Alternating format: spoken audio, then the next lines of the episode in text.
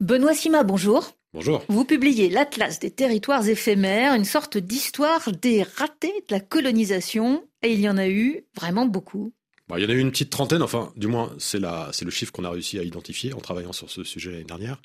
Il y a des colonies arrêtées, il y a aussi des territoires oubliés de l'histoire de France. C'était d'ailleurs le titre initial du livre, qu'on a transformé en territoire éphémère parce que c'est plus poétique et plus joli. Et c'est vrai que ces histoires sont empreintes d'une certaine poésie de la colonisation des grandes découvertes, sauf que c'est la face un peu cachée des grandes découvertes et de l'exploration, parce que c'est la ratée. Que des plantages magnifiques, mais des plantages. Et donc c'est pour ça que l'histoire ne les a pas retenus, la grande histoire. Et nous, nous avons voulu, chez Robert Laffont, leur donner une seconde vie et faire une sorte de dictionnaire des territoires oubliés de l'histoire de France. Et il y en a beaucoup dont on n'a jamais entendu parler. Moi-même, en travaillant sur le sujet, j'en ai découvert beaucoup. J'en connaissais, en fait, j'en connaissais deux à l'origine du projet. Le premier, euh, je pense que c'est le plus connu du livre, hein, sur la trentaine que compte le livre, c'est, c'est la France antarctique, puisque l'écrivain Jean-Christophe Ruffin a, eu un prix Goncourt, je crois, en 2001 pour Rouge Brésil, qui racontait l'histoire de ces, Français partis à la conquête d'un improbable Eldorado euh, dans le lointain Brésil de l'époque, qui était une, terra incognita absolue. Hein, Et ça a été un plantage euh, extraordinaire qui, qui s'est arrêté au bout de cinq ans.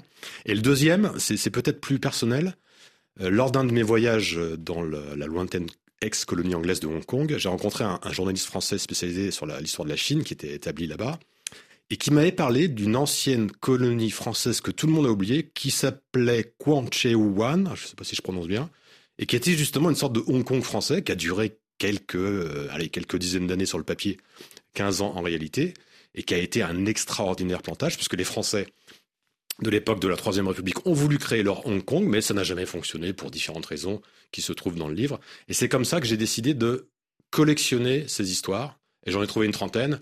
Et je dois dire que euh, cette face cachée de l'histoire, c'est très amusant parce qu'en en fait, euh, on revisite des histoires qui n'auraient pas dû justement figurer dans un livre d'histoire. Alors quand ça commence, les premières expéditions, en général autour du XVe siècle, sont confiées à des hommes sans doute courageux, mais qui sont ni visionnaires, ni forcément de bons intendants. Bah, C'est-à-dire que, encore une fois, l'histoire a retenu ceux qui ont triomphé de la colonisation, de l'exploration surtout. Et l'histoire a oublié ceux qui se sont euh, trompés sur les repérages, la préparation, euh, ils se sont trompés en jaugeant les habitants qu'ils rencontraient. Ils se sont trompés sur les routes maritimes qu'ils empruntaient, etc., etc. Et la première des histoires qu'on a identifiées, en fait, elle est assez récente. Enfin, ça redécouverte par les historiens spécialisés, sur lesquels moi je m'appuie en tant que journaliste pour faire toutes ces histoires. Euh, elle a été redécouverte, assez récemment. Il s'agit donc d'une petite colonie très très éphémère qui a duré moins d'un an, qui s'appelait Sainte-Alexis, qui était sur une côte perdue, euh, encore une fois, du Brésil, et c'est l'exemple typique. Là, on est sous François Ier, hein, donc euh, au XVIe siècle, à l'époque où la France ambitionne de concurrencer l'Espagne et le Portugal dans la quête exploratrice du Nouveau Monde. Et c'est à ce moment-là qu'on voit qu'une expédition mal préparée a toutes les chances de faire naufrage. Alors, il y a un nombre d'exemples où on laisse sur place quelques dizaines de colons qui se sentent abandonnés et qui finissent par partir. Oui, qui sont laissés à eux-mêmes. Et ça, c'est une des origines du plantage général de toutes ces histoires. Je prends un exemple, l'île de Sable. Vous avez jamais entendu parler de l'île de Sable Moi non plus, avant de commencer l'écriture de ce livre. L'île de Sable, c'est une île qui est en face de, qui existe toujours, qui est en face de Terre-Neuve. C'est un immense banc de sable de 20 km de long.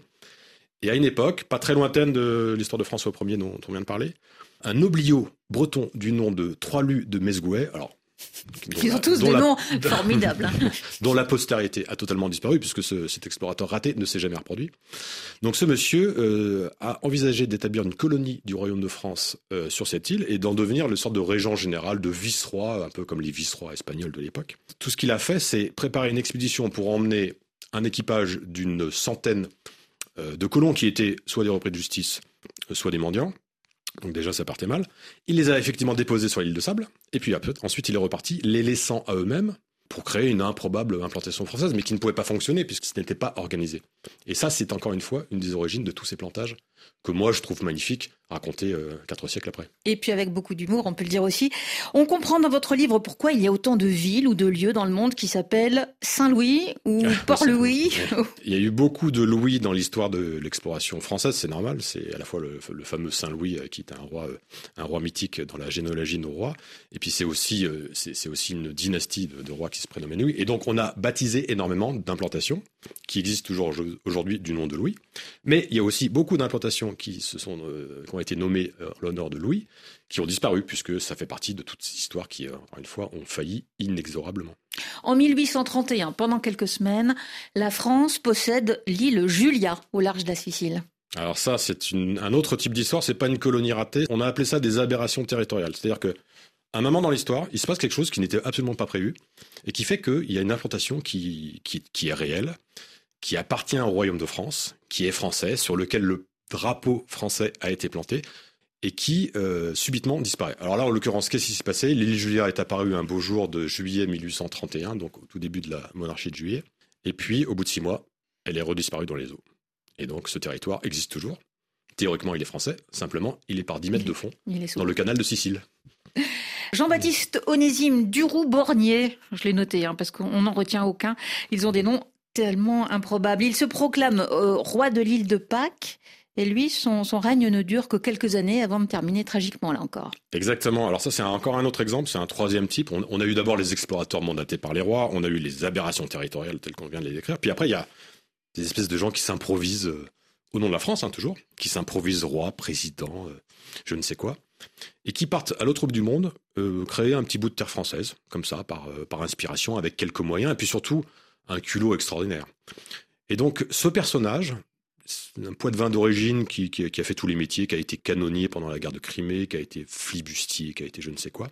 Il trafiquait aussi d'ailleurs des esclaves dans l'océan Pacifique. Un beau jour, il débarque sur l'île de Pâques et il décide pour se refaire, parce que bien sûr il est endetté euh, au plus haut niveau euh, et ses créanciers le cernent partout dans l'océan, il décide de devenir, de, devenir le régent de l'île de Pâques au nom de la France. La nuance est importante.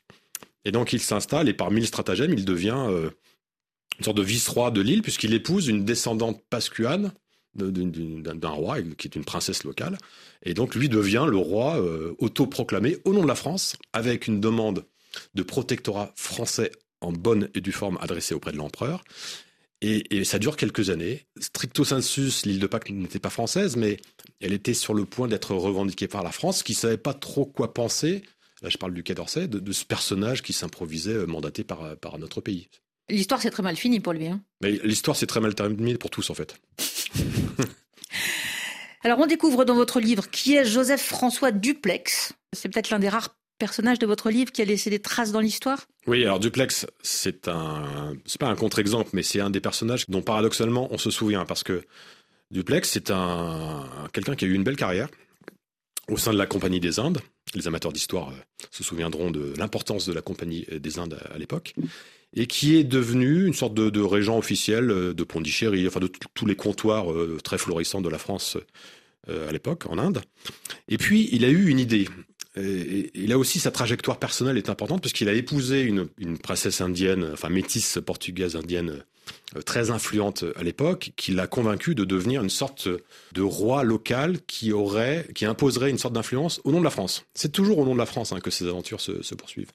Et donc, pendant une dizaine d'années, euh, à force de ténacité, à force de stratégie et, de manière assez brillante, euh, Duplex devient une sorte de Maharaja français dominant à peu près un tiers du son, du continent. Donc c'est une histoire assez extraordinaire. Et cette histoire se termine abruptement puisqu'un beau jour il est tout simplement rappelé par le Quai d'Orsay et la Compagnie des Indes puisque ses dépenses militaires menacent de faire s'écrouler ce bel édifice commercial. Et donc il est rappelé à Paris. Et là tout, tout s'effondre puisque qu'est-ce qui se passe derrière? Les Anglais prennent la place de Duplex et ce sont eux qui vont créer une Inde, non pas française, mais anglaise. Est-ce que vous avez un territoire oublié préféré? Bah, moi j'aime bien le dernier parce que c'est pareil, je l'ai découvert, je savais absolument pas que ça avait existé. C'est le territoire du faisan Gadamesh. Alors, les amateurs d'histoire africaine, de, auditeurs de RFI, connaissent sans doute ce, grand territoire saharien entre l'Algérie et euh, à, à l'ouest de la Tripolitaine.